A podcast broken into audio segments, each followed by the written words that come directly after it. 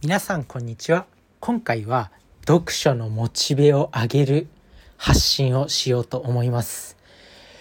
読書まあ本が読みたくなる回です。今日は本を皆さんに読ませたいというねこういう回にしたいと思うんですけどまあね本、まあ、読書しなきゃとかなんかよく本読んだ方がいいよ本読みたいなっていう人たくさんいると思います。で本読んだ方がいいって思ってるけどなかなか読めない人、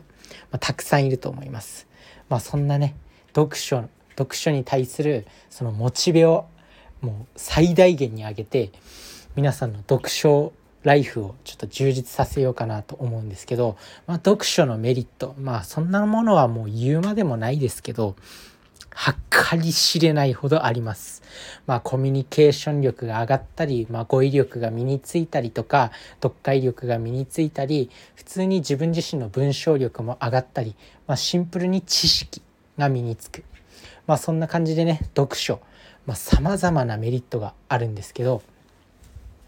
そんな読書をした方がいいまあこれだけのねメリットがあるんだからした方がいいって言うんですけど、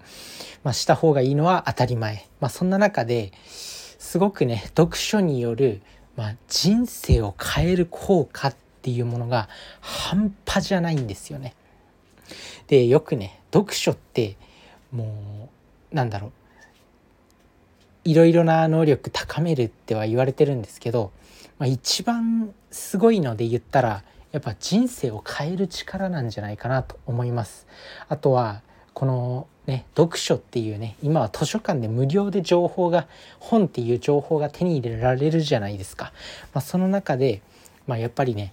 編集者とかそういう会社を通して本って出版されるんで信憑性が高いんですよ。でリーズナブル情報を得るのって、まあ、お金がかかるんですよ。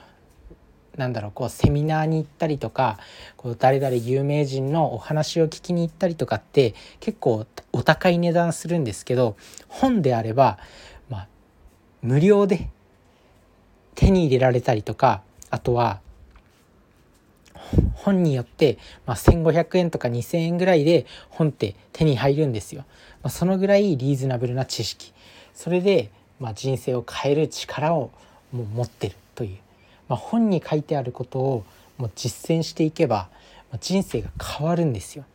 で自分自身もやっぱ大学生の時に読書にめちゃくちゃハマって、まあ、そこから人生を変えてこれられて来られたのかなと思います。まあ、今ではね筋トレしたりとかあとは瞑想を習慣にしたりとかこうやってポッドキャストで発信できてるのもやっぱ本によって得られた知識とか経験そういうものが積み重なってこういう今の自分を形作っているのかなと思います。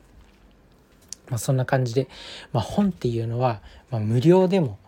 情報が得られるししかも情報のなんて洗練度が高いんですよ。